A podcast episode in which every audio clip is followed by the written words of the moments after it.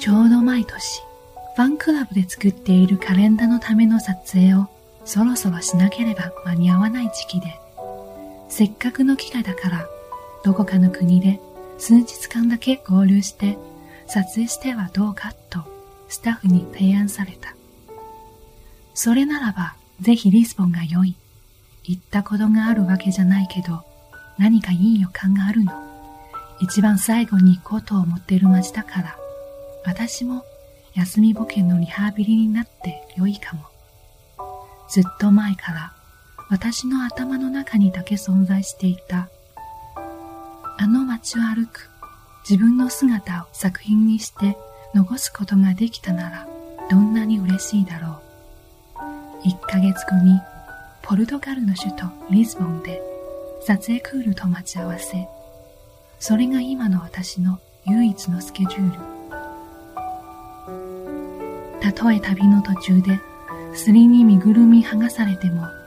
燃えるような運命の恋に出会っちゃっても、絶対に約束の日までにリズボンに行かなくちゃ。なんで今、旅じゃなくちゃいけなかったのか。冒険、気晴らし、逃避、修行、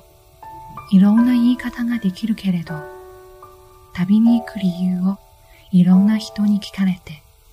うまく答えることができなかった。20代最後の記念に、とか言っておけば、みんな適当に納得して、それ以上追求しない。贅沢だね、羨ましい、なんて言われると嫌な違和感を感じたけれど、ヘラヘラと愛想笑いを返すだけ。もしこのモヤモヤした思いをうまく言葉にして誰かに伝えることができるくらいならきっと旅に出る必要もなかった。